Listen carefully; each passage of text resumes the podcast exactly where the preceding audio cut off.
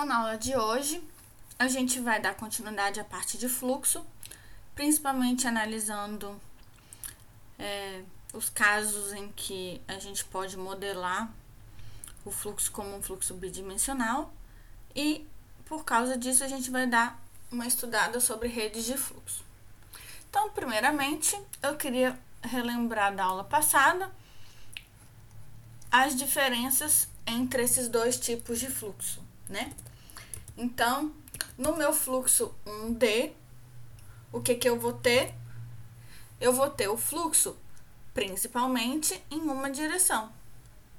Então, seja ela horizontal, né? Então, aqui, um D, o fluxo todo indo nessa direção, ou na direção vertical. Vocês podem me dar um exemplo? Tanto do fluxo praticamente só horizontal para o fluxo vertical? Em que situações eu tenho eles?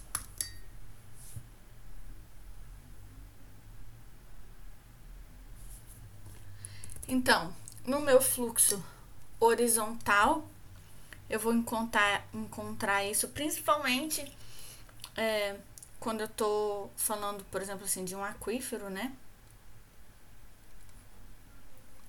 Em que tem água que circula dentro desse aquífero. E é, nesse caso aqui, é um caso que a gente encontra, por exemplo, nos processos onde há o adensamento do solo.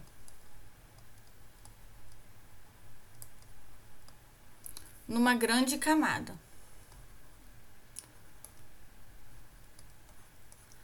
Aqui é mais no sentido assim, ah, eu tenho, por exemplo, aqui uma camada impermeável. Aqui eu tenho uma camada muito permeável. E aqui eu tenho outra camada impermeável. Então, a água se acumula lá, né, a montante, tudo. Ela encontra seu caminho até dentro do aquífero, como ela encontrou duas camadas impermeáveis, ela vai circular principalmente né, de forma horizontal. Aqui o fluxo, ele é mais assim, subhorizontal, né? Mas a gente ignora esse, esse sub por enquanto. Né? E no problema do adensamento, como por exemplo, eu tenho aqui o inverso disso, tenho uma camada permeável aqui. Tenho aqui uma camada impermeável. E aqui uma camada é, impermeável e aqui uma camada permeável. Então, o que, que a gente vai fazer? Se essa camada relativamente impermeável, ela está saturada e eu coloco um aterro aqui bem grandão, o que, que vai acontecer? Esse acréscimo de carga vai fazer com que haja expulsão da água dos poros. Né? E essa expulsão vai se dar de forma é, vertical. Então, nesse caso aqui, onde a gente vai ter um fluxo é, vertical, né? E unidimensional. Já se eu tô falando, aqui eu tô falando sempre de 1D. Ai, meu Deus, o Lucas não gosta de vermelho. Esqueci, Lucas. Calma, vou mudar aqui para azul. Não gosta não, né? Para ele é difícil. 2D. Se eu tenho fluxo 2D, como é que eu vou fazer?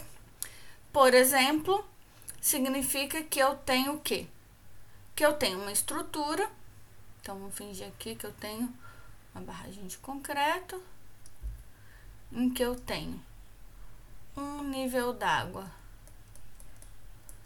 a montante, tenho um nível d'água a junzante. E aqui eu vou ter uma camada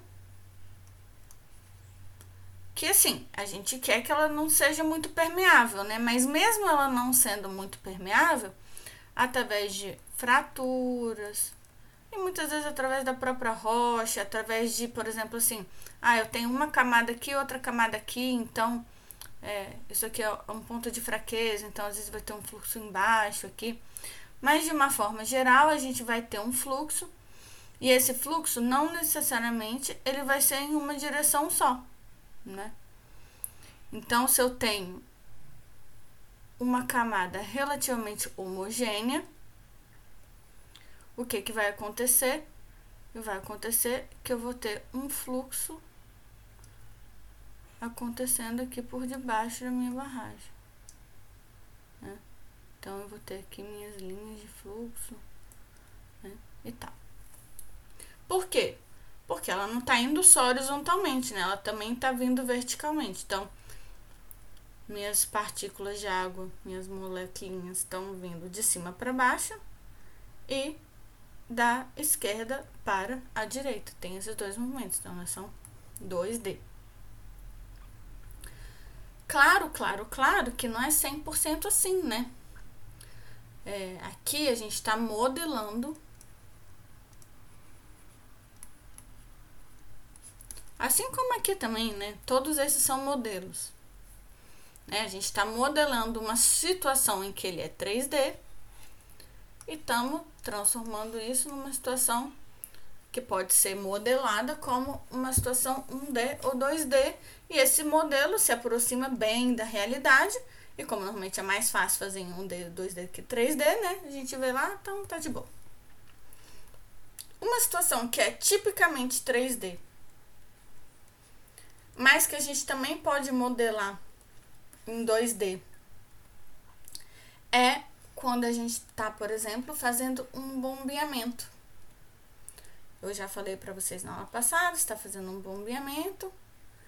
Então, o meu nível d'água aqui tende a ser rebaixado, não é verdade?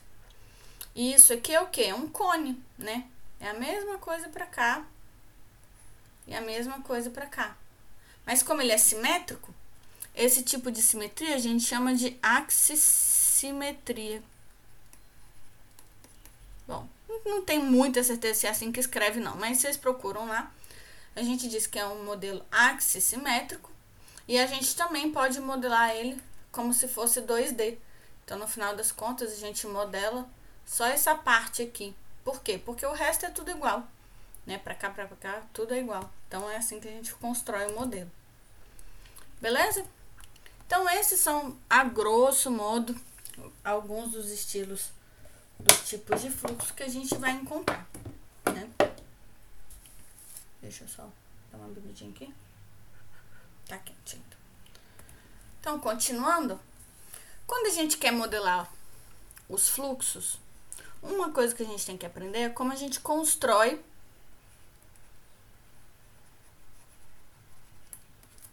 redes de fluxo, né? Então, a gente pega esse caso aqui, que é um caso bem típico, né?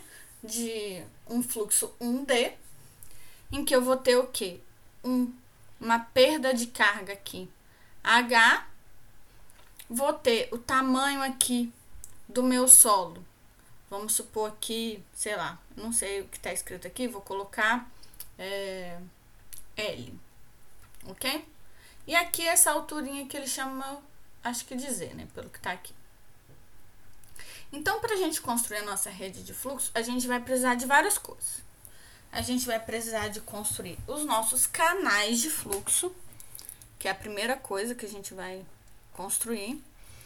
E, né, a gente vai construir o nosso canal de fluxo através das nossas linhas de fluxo. Então, como que a gente vai fazer? A gente vai pegar esse solo e a gente vai dividir ele.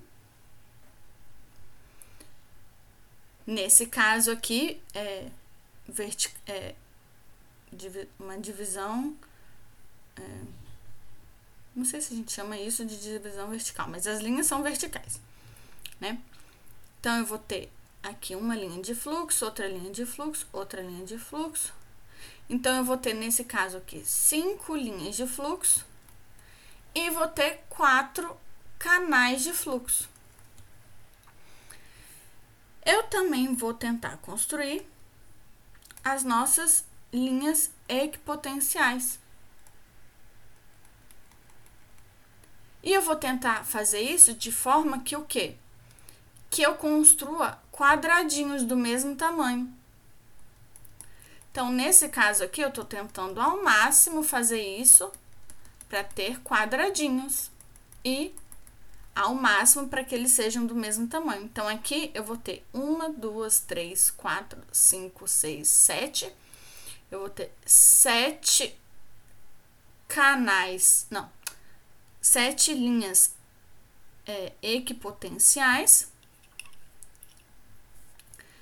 E aí eu vou ter como seis faixas de perda de potencial. E aí aqui eu vou ter uma, duas, três, quatro, cinco, seis. E daqui desse lado aqui, o que que eu vou ter? Eu vou ter... Ah, não, calma, que eu peguei a cor errada. Um, dois, três, quatro. Beleza? O que que eu vou querer aqui ao máximo, né? Ao máximo, eu vou querer que em cada um desses canais eu tenha a mesma vazão. Ou seja, se eu tenho uma vazão Q, em cada um eu vou ter, no caso aqui, Q sobre 4.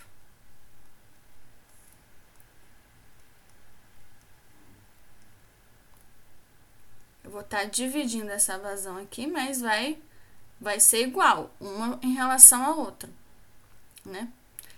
Enquanto eu vou ter o quê?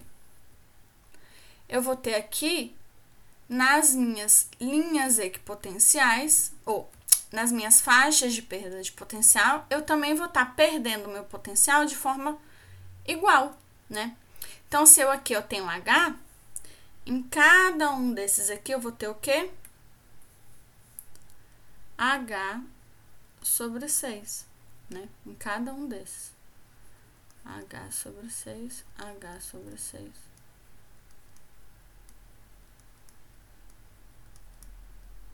Então, você imagina que eu vou ter o quê? Se eu colocar o meu referencial aqui, como aqui sendo zero, eu vou ter aqui H e vou ter aqui zero, né? E aí, aqui eu vou ter H sobre 2. E aí, aqui eu vou ter H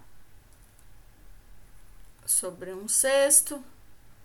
Aqui eu vou ter 5H sobre 6. Aqui eu vou ter 2H sobre 3. E aqui eu vou ter é, 1H sobre 3, né? Então, eu vou ter todos esses assim variando de um sexto a um sexto, né? E importantíssimo, eu espero que isso aqui seja perpendicular. É necessário que isso seja perpendicular, e para isso, né, em consequência disso, eu vou conseguir ter um círculo aqui inscrito, né? E aí, esses circulinhos, nesse caso aqui específico, todos vão ter o mesmo tamanho.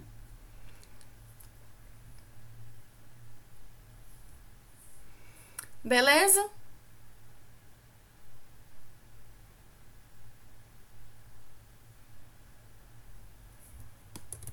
Perfeito?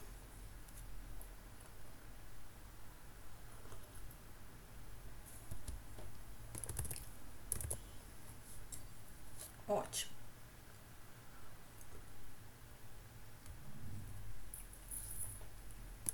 Continuando, é... Eu já tinha meio que falado ali, né? Que a gente vai ter a nossa carga total a montante, que no caso aqui eu disse que era igual a H, e a carga total a jusante, que como eu disse aqui, vai ser igual a zero, né? Aqui também é igual a zero, e aqui é igual a H, porque é a mesma, né? Eu vou ter meu gradiente hidráulico, que vai ser o quê? Vai ser H sobre L. Esse é o meu gradiente hidráulico total. E eu vou ter também o meu gradiente hidráulico em cada um desses aqui, né? Que vai ser o quê? Delta H sobre é, delta L, né? Porque cada um aqui vai ter um delta L diferente. O que eu vou ver aqui é o quê? Que se eu tenho o meu delta H, né? O meu delta H, que é igual a H sobre 6, e eu tenho o meu delta L, que também é L sobre 6, eu vejo que a minha perda de carga acaba sendo igual em todos esses, né? Continua sendo H sobre L. Em relação a isso, ela não vai mudar. Mas isso é nesse caso particular que todos os quadradinhos são iguais. Em outras situações mais complexas, vai ser diferente. E aí, para vazão, o que, que eu vou ter? Eu vou ter que a minha vazão aqui, em cada canal, como eu disse para vocês, é o quê? É Q sobre 4. E por que, que vai ser Q sobre 4? Porque o meu K é igual. O meu I também é igual. Mas, o que, que eu vou ter? Eu vou ter uma área diferente, né? Por quê? Porque a minha profundidade aqui é igual para todos. Vamos dizer que a minha profundidade aqui seja igual a é, L. sei lá. Z, né? Então, o que, que eu vou ter aqui? Eu vou ter que K vezes I vezes L vezes Z. Só que o meu L aqui, na verdade, tá dividido por 4, né? Então, por isso que eu tenho o meu Q dividido por 4, porque aqui o meu L vai ser dividido por 4. Já se eu estiver falando da minha vazão aqui, em relação à minha vazão toda, é a mesma vazão, né? Isso não vai mudar. Minha vazão aqui é a mesma da minha vazão aqui, que é a mesma vazão de todo, né? Isso não vai mudar. E como que a gente vê isso? Ah, o meu Q é igual a quanto? É igual a K, que não muda, o meu i, que também não muda, a gente viu aqui que é o mesmo, né? Então, continua sendo h sobre L. E o meu z, aqui sim, é L sobre 4, né? Então, a gente vai ter... É, gente, nem é L sobre 4, tá? Eu coloquei L sobre 4, mas não é L sobre 4, não. Porque isso aqui não é L. O L eu tinha falado que era isso aqui, né? Então, isso aqui vai ser igual a, sei lá, hum, é, sei lá, y, beleza? Então, aqui tudo é y, na verdade, tá, gente? Y, então aqui é y sobre 4, e que vai dar o quê? Que, na verdade, a minha vazão também é sobre 4, né? A minha vazão total aqui sobre 4, porque aqui continua o dividido por 4. Conseguiram perceber? Que a minha vazão no meu quadradinho é igual a daquela linha de fluxo. Então, continuando, o que que eu vou ter? Quando eu for analisar a minha vazão por Z, né? Porque isso aqui é importante, né? Por Z né, para cada Z, porque lá tem o quê? Que a minha vazão, essa minha vazão total aqui, né, é igual ao quê? É igual a K vezes I vezes A, não é verdade? Sendo que isso é igual a K, é igual a é o que, né? Igual a K vezes I vezes o que? Z vezes Y, não é verdade? Z vezes Y. Então, o que, que a gente tem aqui? A gente tem que é, eu posso calcular minha vazão Q por, por tamanho, né? Por profundidade. Porque o que, que acontece? Quando a gente está calculando rede de fluxo, normalmente a gente calcula esse valor para um, é, um Z unitário, né? Então, por exemplo, ah, eu calculei essa minha vazão, se eu tiver um metro de barragem. Se eu tiver dois metros de barragem, eu tenho que multiplicar isso por dois. Ah, se eu tiver 200 metros de barragem, eu tenho que multiplicar aquele valor por dois, certo? Então, isso aqui, esses valores que a gente vai calcular aqui, deixa eu apagar, é para um metro de profundidade. Eu acho que no livro de vocês ele, ele não deixa isso tão claro, entendeu? Mas a tia tá falando aqui. Né? Então a gente vai fazer a mesma coisa. A gente vai considerar aqui 1, beleza? Vamos considerar z igual a 1, porque vocês sabem que o que vocês estão fazendo é que vocês estão calculando a vazão para um metro, né? Então, por metro. E aí, o que, que a gente vai ver? Né? A gente vai é, destrinchar tudo aquilo que eu acabei de falar, né? Então, eu vou pegar que a minha vazão aqui, como ele disse, né? O meu ΔH é igual a quê? É H vezes ND. O que, que é o ND que a gente viu aqui?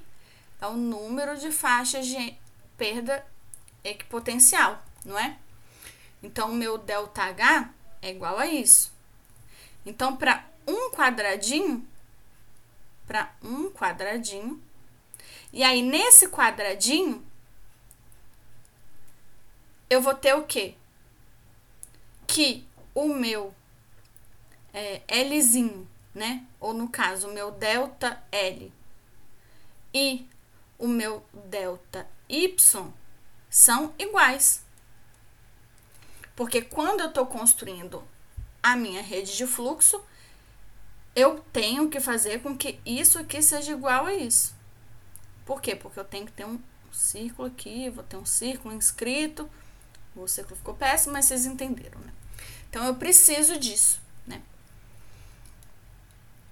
Ou seja, o, aqui eu chamei de delta L ou Lzinho, né? Que são essas distâncias. E esses vão ser o mesmo tamanho. Ah, aqui ele chamou, eu chamei de B aqui, tá vendo? Então, vamos fazer diferente? Deixa eu apagar todo o Y aqui e vou chamar de B também. Que eu tinha esquecido como eu tinha chamado. E aí, deixa eu apagar todos esses aqui. E aí, fica B, que fica mais fácil. Beleza. Então, B. E aqui também B. Então, aqui também B. E aí, eu vou chamar também de Bzinho, né? Ou seja, L é igual a Bzinho. Isso aqui é igual, correto? Ou seja, eu vou ter que a vazão em um quadradinho, ela é igual ao quê? Ela é igual a permeabilidade vezes o gradiente hidráulico, que vai ser o que? O meu gradiente hidráulico vai ser H sobre ND sobre o que? Aqui sobre o Lzinho, né? Sobre o Lzinho. E eu vou ter aqui a minha área igual ao quê? Eu vou ter aqui a minha área igual a é, é 1 vezes o Bzinho. Não é verdade? 1 vezes o Bzinho. Porque a gente considerou o Z aqui igual a 1. Então, 1 vezes o Bzinho. Então, para um quadradinho, eu vou ter que a minha vazão para um quadradinho é igual a K vezes H sobre ND vezes 1 sobre L vezes B, não é verdade? Só que, se eu tenho LB igual, eu posso simplesmente cortar isso aqui. Concordam comigo que eu posso cortar? E aí, o que que eu vou ter? Eu vou ter que se essa é a minha vazão de um quadradinho, essa é a minha vazão de um quadradinho, e eu sei que a vazão de um quadradinho é igual à vazão dessa linha toda, eu só vou ter que multiplicar pelo quê? Pela quantidade das minhas faixas de fluxo. Ou seja, para eu ter a minha vazão normal total por metro, eu vou ter o quê? Que K é igual a H, H, K é igual a H vezes N. Qual que é o nome do N aqui? NF, que eu não lembrava. NF dividido por ND. Porque aqui, para eu passar daqui para cá, eu só tenho que multiplicar pela linha de fluxo. Não é verdade? Conseguiram acompanhar esse raciocínio? É muito simples. E aqui o que, que acontece? É, a gente fez esse modelinho para um modelinho, vamos dizer assim, ideal, né? Que é um modelinho em que, tipo, tudo é quadradinho e aí fica tudo perfeito, né? E aí, o que, que a gente faz? A gente transposta isso para um caso generalizado. Que é um caso onde as minhas linhas, elas não são lindinhas e elas não são perfeitinhas. Então, por exemplo, aqui, vamos colocar uma pranchada aqui, ok? Aí eu tenho aqui um nível d'água aqui, que é do mesmo tamanho desse aqui, não é? Então, como que a gente calcula? Ah, aqui são as minhas linhas de fluxo. Bom, aqui ficou péssimo, né? Mas vocês entenderam o princípio, ok? E as minhas linhas potenciais vão ser como? Assim. Oh, bom. Assim, né?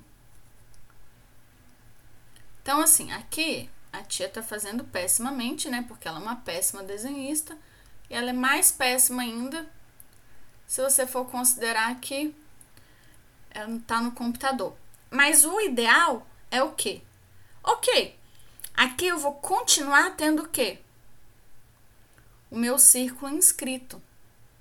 Então, tudo bem, isso aqui não vai ser um quadradinho, mas isso aqui vai continuar sendo 90 graus e isso aqui vai continuar tendo o quê? Um tamanho médio, como se fosse um quadradinho de mesmo tamanho. Ou seja, para cada um desses quadradinhos, isso aqui vai se aplicar, né? Para cada uma dessas formas que são, vamos dizer assim, assim, isso vai se aplicar. Por quê? Porque aqui eu vou conseguir. Deixa eu colocar de outra cor. Aqui eu vou conseguir o quê?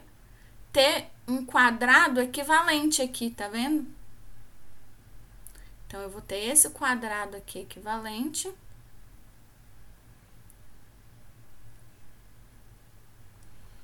Em que essas dimensões aqui vão continuar valendo, né? dessa fórmula aqui, que eu acabei de deduzir. Então, vocês conseguem entender por que, que de um caso em que é tudo bonitinho, quadradinho, a gente consegue expandir para esse outro caso, que não é nada, não é, não é um quadradinho, mas é um quase quadradinho?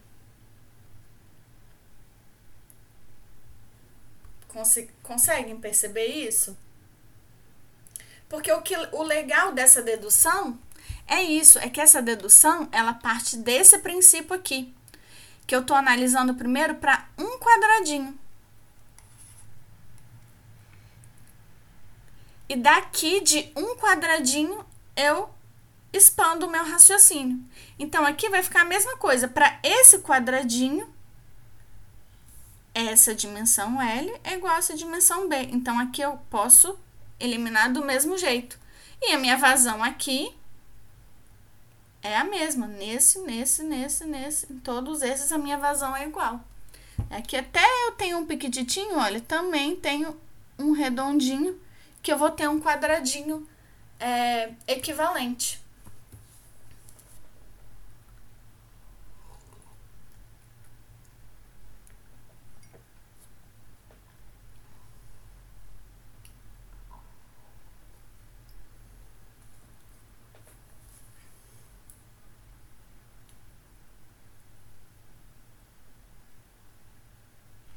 Exatamente.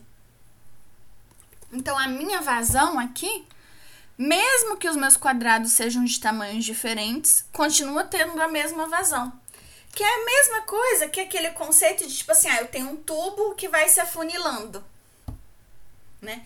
Que vocês veem lá em hidráulica, né? A vazão que está passando no, fluido, no, no tubo é a mesma. Não importa se aqui no começo o raio é quase do meu tamanho e se na ponta ele é bem fininho. O fluxo é o mesmo. A vazão é a mesma, né? Mas o que vai mudar ali é o que? A velocidade, né? Ele vai ter uma velocidade aqui diferente da velocidade lá quando tá mais fino, né?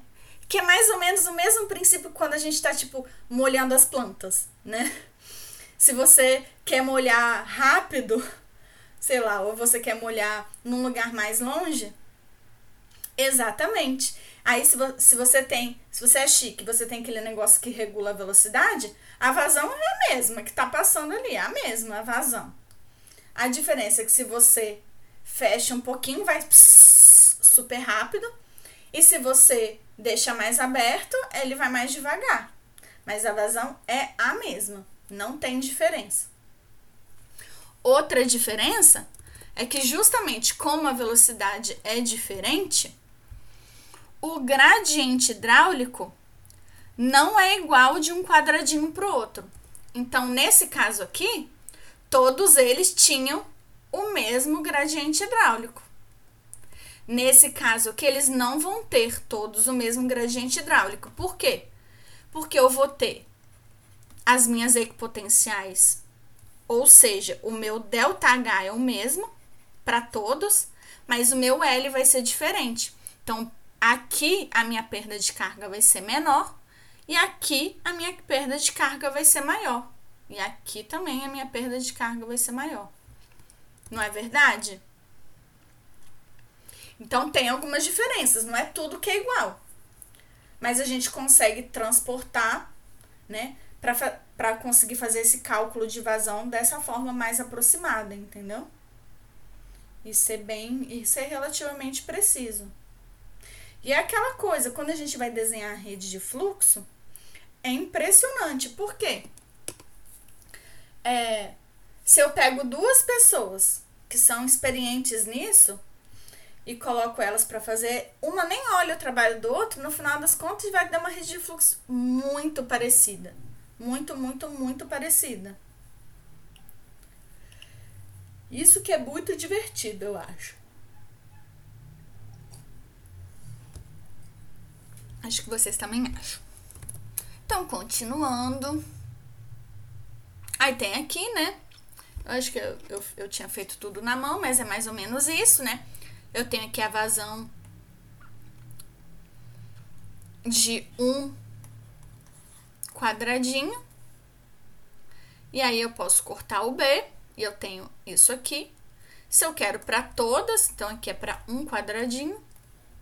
Se eu quero para todos os quadradinhos, lembrando que isso aqui sempre é por metro. E eu tenho que multiplicar isso aqui pela quantidade de redes de fluxo, de canais de fluxo.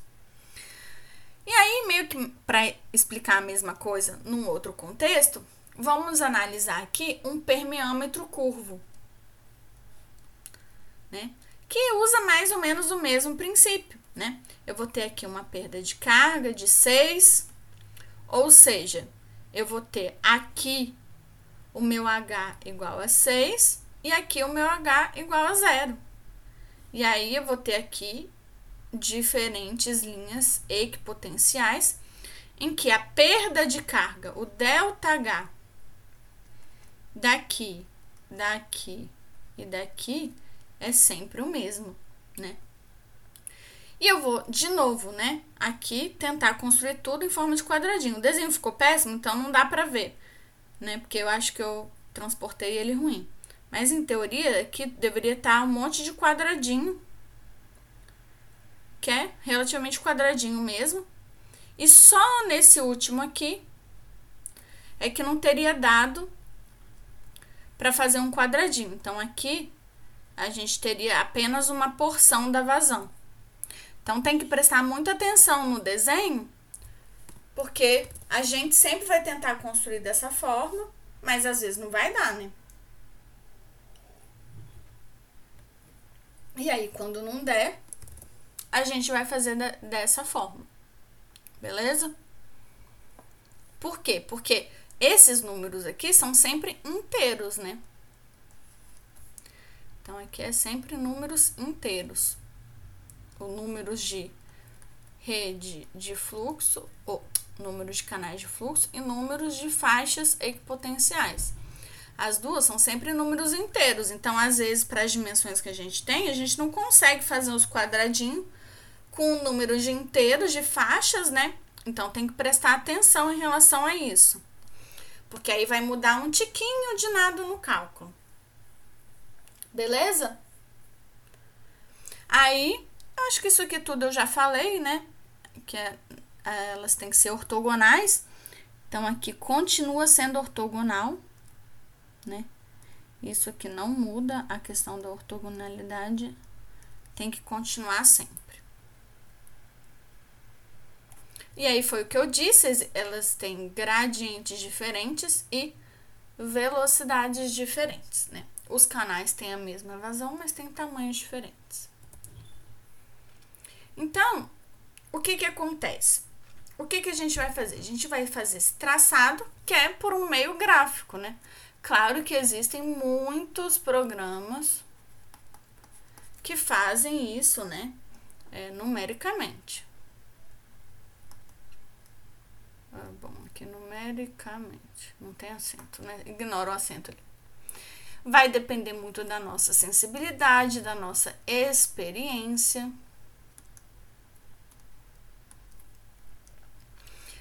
Aí, o que, que a gente tem que fazer sempre?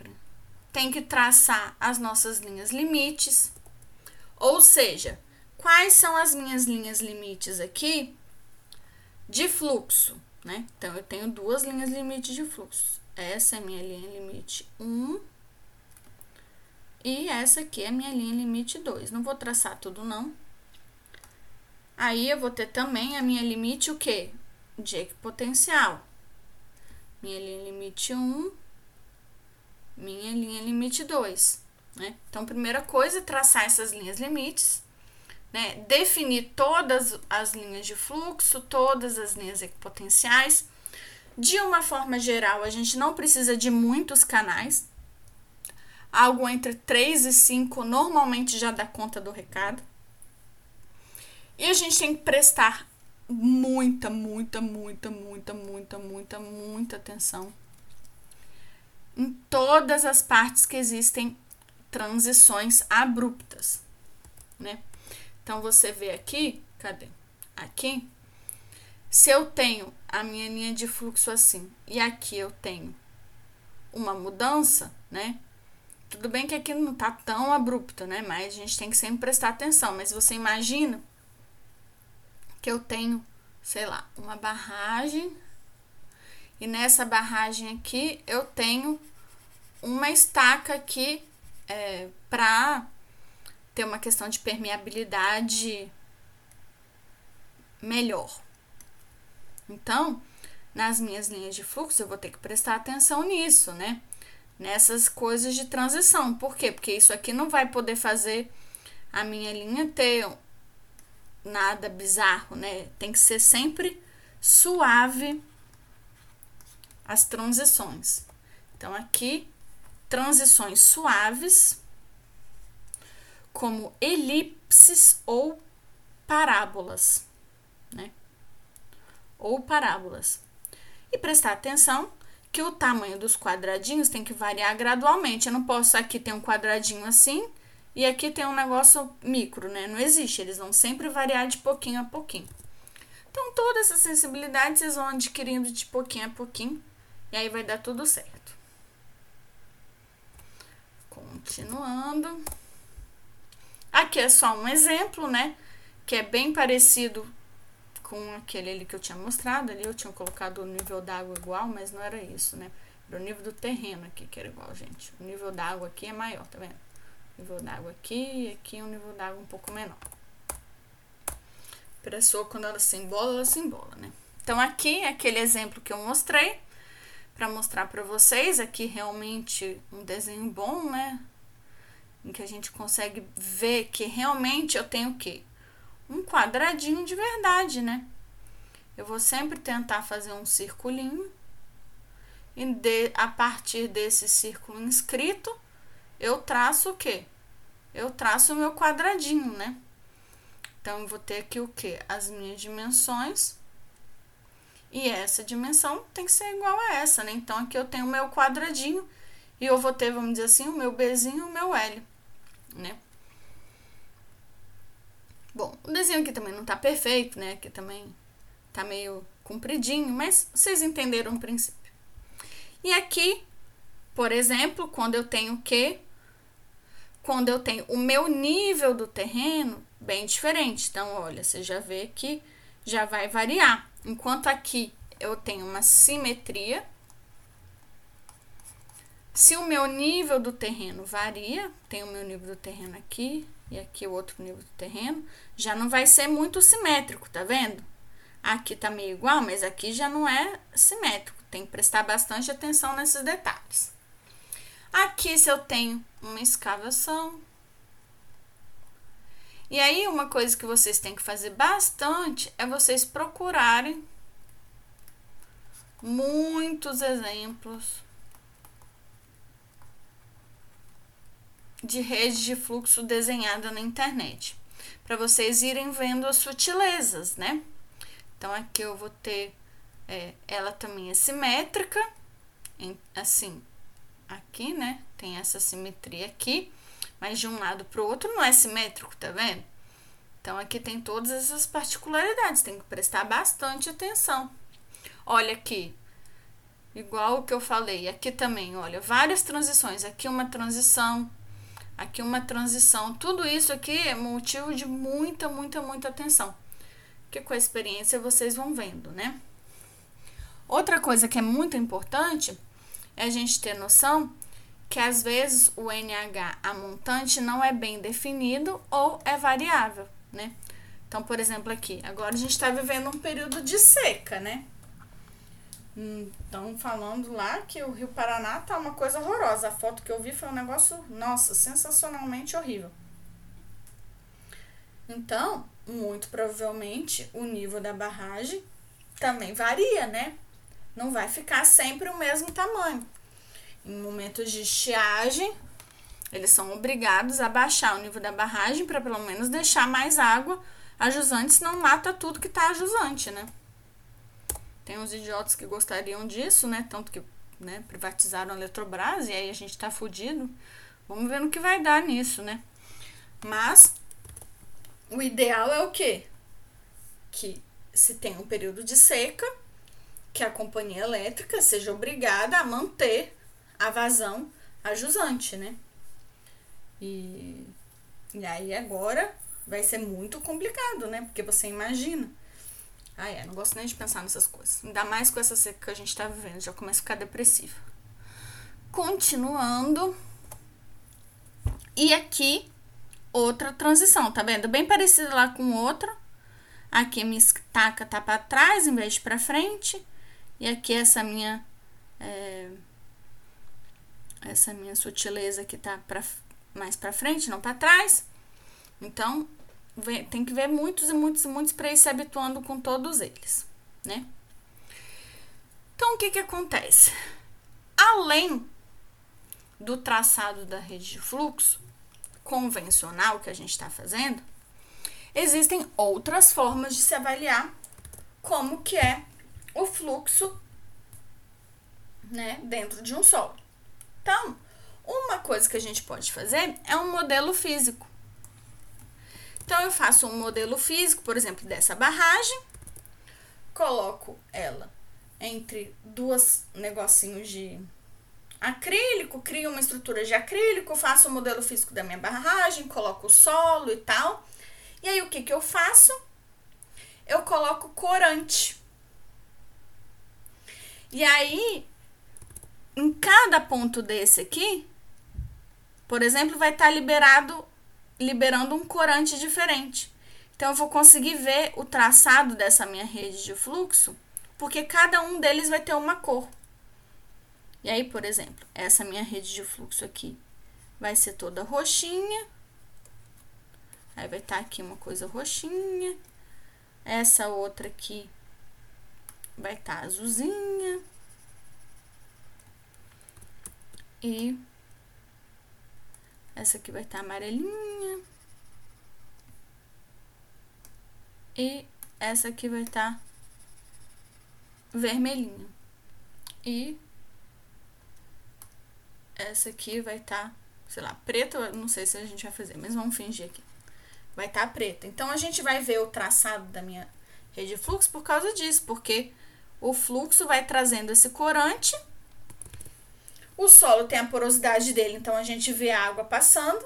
E como a gente colocou o corante, a gente vê a água com aquela cor, né? Eu acho isso um, um ensaio muito difícil de se fazer. Mas tem gente que gosta muito e é muito bom nisso, né? Em fazer esses tipos de ensaio. Eu acho o máximo. Quando eu crescer, meu sonho é fazer isso. Outra forma da gente analisar esses problemas é através do quê? Deixa eu colocar aqui azulzinho de novo. Através da analogia com outros problemas. Por quê? Porque o problema de fluxo, ele é coordenado principalmente por equações do tipo equações de Laplace.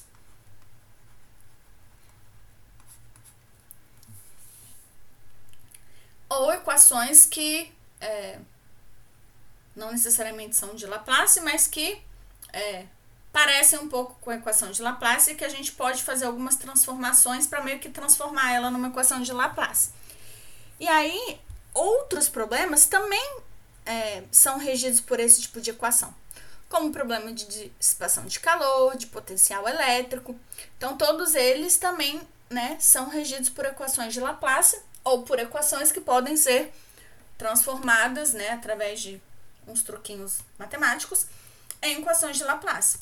Então, você pensa nisso. Quando a gente fez lá a geologia, que a gente estudou a parte de é, métodos é, geofísicos, é, métodos indiretos de, de investigação de subsolo, a gente estudou um método, um método que era um método elétrico. Eu acho que era o método da resistividade.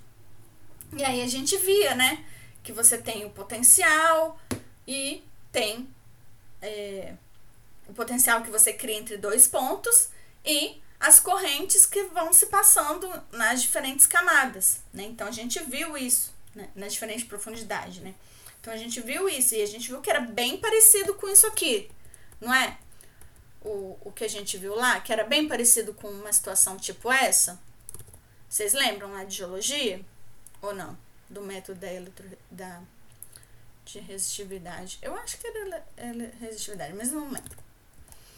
Então, é, e aí, não só potencial elétrico, né? Também de dissipação de calor é um problema parecido. Então, você faz uma analogia em relação a esses problemas e vê. É, e consegue deduzir a rede de fluxo através disso. Um outro método são os métodos numéricos, né? Por exemplo, o método de elementos finitos, que é um método importantíssimo para quê? Para quando a gente tem a heterogeneidade de materiais quando eu tenho vários materiais diferentes, fazer isso tudo na mão já se torna bem complicado, né? Assim, até traçar um, fazer um modelo físico, talvez nem tanto, mas é, fazer essas contas na mão, quando é um material muito heterogêneo, já é, já é mais difícil.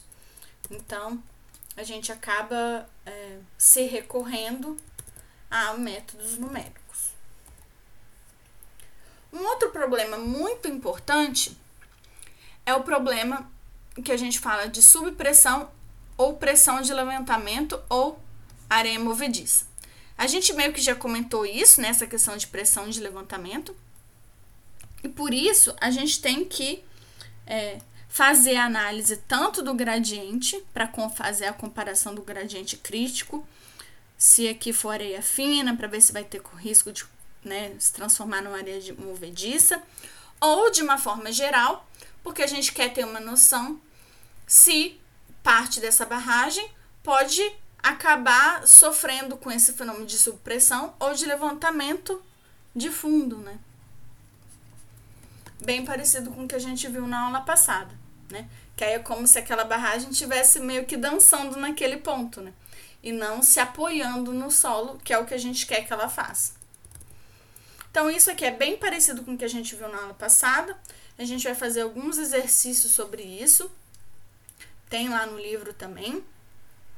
E é, a gente vai se aprofundar mais disso é, na aula de exercício. Mas a grosso modo, o importante é o quê? É a gente calcular a pressão, né? Então a gente tem que calcular a pressão de água, calcular essa subpressão, né? Para a gente conseguir analisar esses fenômenos. E no que tange areia movediça, calcular o gradiente e o gradiente crítico. Eu acho que é só isso por hoje. Até que não demoramos tanto, né? A aula que vem eu acho que também vai ser bem rápida. Vai ser mais ou menos esse mesmo tamanho, assim.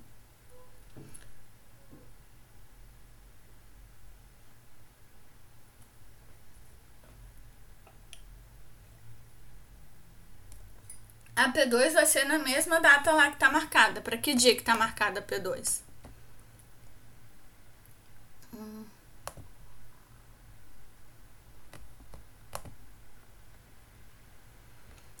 Tá aqui como atividade também, né?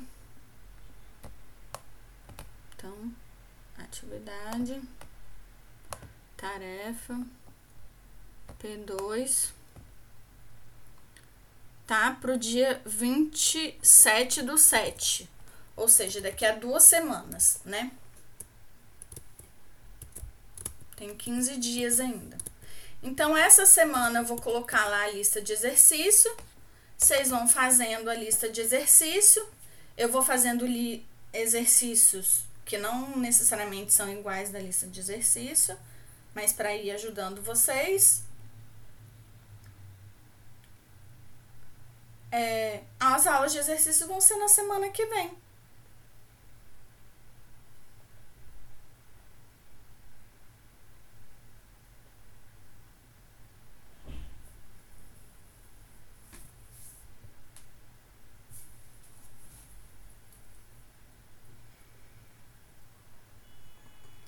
Eu vou ver se antes do final de semana eu já não coloco a lista aberta para vocês irem vendo.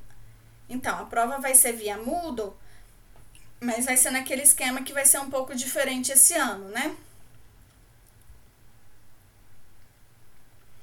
Que eu vou mandar a lista de exercício para vocês no estilo de prova lá, que vai ser diferente para cada um. Você vai ter que fazer a sua lista de exercício e daqui a duas semanas a gente vai fazer a prova online, oral, né? Então, eu vou pegar o que vocês responderam e vou, nas questões que eu acho que vocês não fizeram direito, interrogar vocês, entendeu?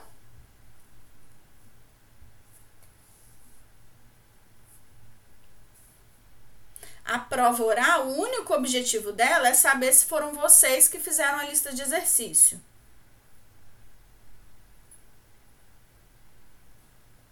Exatamente.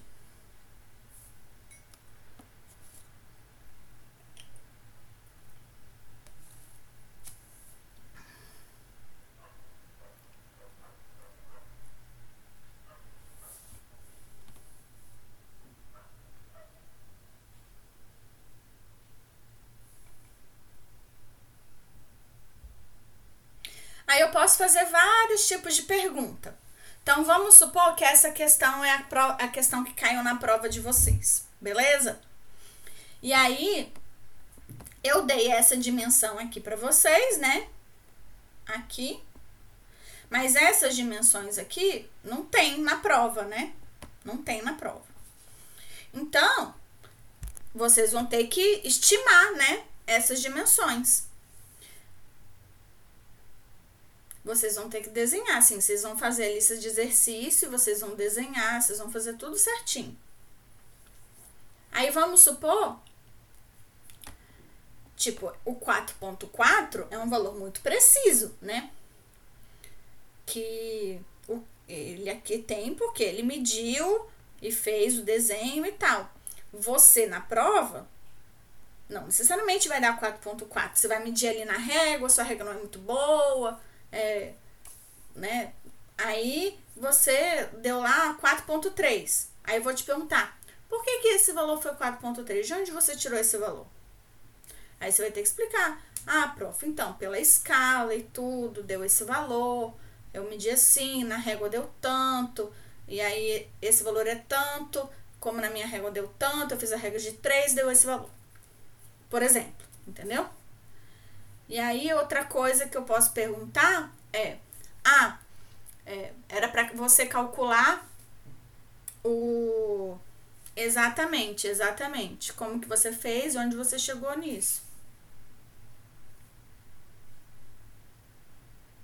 Ou então, por exemplo, eu pedi para vocês calcularem é, a carga é, a carga piezométrica do ponto B, por exemplo, né? Pedi para vocês calcularem a carga piezométrica do ponto B. Aí eu vou falar para vocês, descreve para mim o passo a passo que você tem que fazer para calcular a carga piezométrica do ponto B. Aí você, ah, eu tenho que fazer isso primeiro, depois eu tenho que fazer isso, depois eu tenho que fazer isso. Então, assim, você também tem que ter tipo um fluxograma da sua cabeça de como você vai fazer tudo, né? Claro que é, não dá para você fazer isso de tudo, absolutamente tudo das, da questão, né? Mas eu posso pedir de um pedacinho, né? Por exemplo. Ou então, é, sei lá, eu dei o, o problema e aí uns três dados eu não dei o dado do problema. E aí você tem que estimar, né? Um dado, você tem que dar um dado do problema. E aí você vai dar um valor. E o seu valor tem que ser coerente, ele tem que ter uma explicação. Por que, que você escolheu esse valor? E aí eu vou falar: "Ah, por que que você escolheu esse valor?" Por que, que você escolheu esse valor de índice de vazios? Por que, que você escolheu esse valor de peso específico dos grãos? Por que, que você escolheu esse valor? Por exemplo, né? E aí vocês vão ter que justificar em relação a uma coisa coerente. E aí, vamos supor, a prova vai ser aleatória, mas pode ser, né? Que o Mateus e o Sérgio tenham a mesma questão. É impossível, se os dois não fizeram a questão junto, que nesses valores que você é, tem que tem que escolher um, né, que eu não dei, que o Sérgio e o Matheus escolham exatamente o mesmo valor. Então, ah, uma parte lá tem um solo que eu não dei o peso específico dos grãos do solo. Aí, o Matheus vai deduzir, ah, como é um solo tal, eu vou escolher um peso específico dos grãos de tanto, por causa disso, disso, disso. E aí o João vai falar, ou o Sérgio vai falar, não, eu escolhi de tanto por causa disso, disso, disso, disso, né?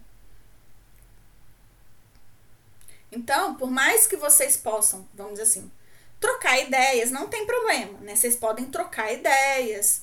Então, nossa, não tô conseguindo fazer isso direito. Sérgio, você conseguiu fazer? Não tem problema, vocês podem trocar ideia, isso não é errado, entendeu? Não, não é cola. Mas não, não vai adiantar de nada o Mateu copiar a questão do Sérgio, porque na hora que eu for perguntar, ele não vai saber responder. E aí, se aquela questão não foi você que fez, você vai ficar com a prova inteira com zero, entendeu? Porque eu não vou perguntar das questões fáceis, eu vou perguntar das mais difíceis que vocês fizeram. Eu vou perguntar de tudo aquilo que eu suspeito que não é vocês que fizeram.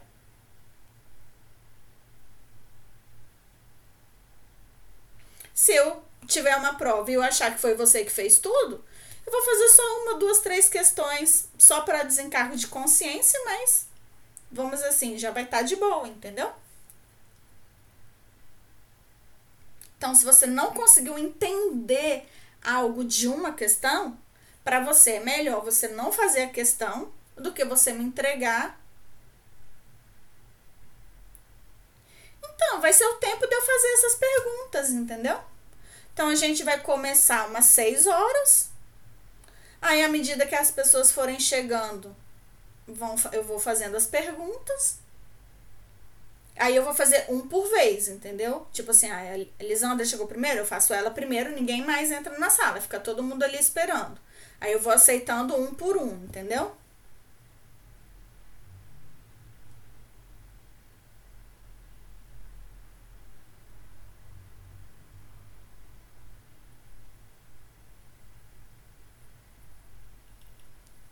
Tá bom, meus amores? Mas eu acho assim que vai ser mais fácil que as outras provas, entendeu? Porque vocês vão ter uma semana inteira para fazer. É, não vai ter aquela pressão de fazer na hora. E vocês estão sabendo que a única coisa que eu tô querendo procurar nas minhas perguntas é saber se foi você que fez ou não.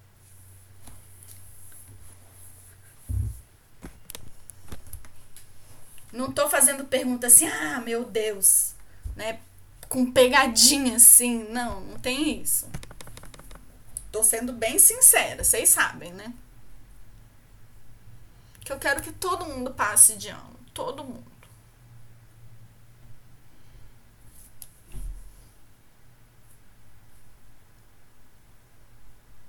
E aí, como nós somos só 14, vai ser mais fácil.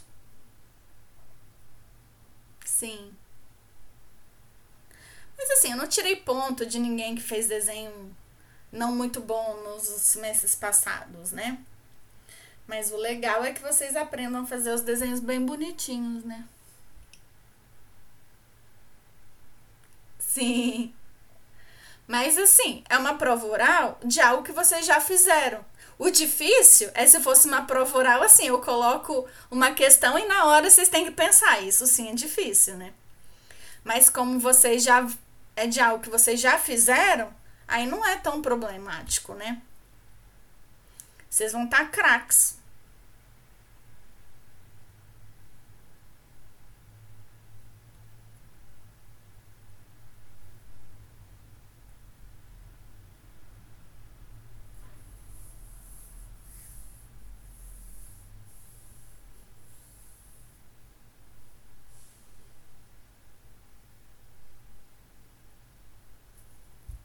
Perfeito.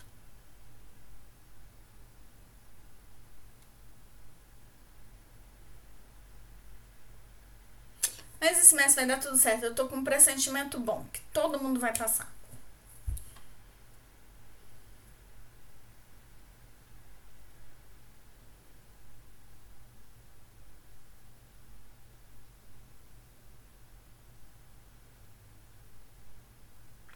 Aham. Uhum. Então, não foi na aula de vocês, acho que foi a aula de geologia que eu não postei ainda no Siga, né?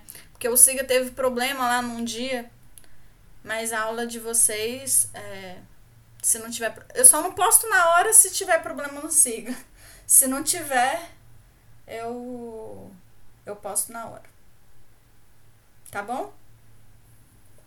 Então, beijos, amores. Qualquer dúvida, manda e-mail, tá?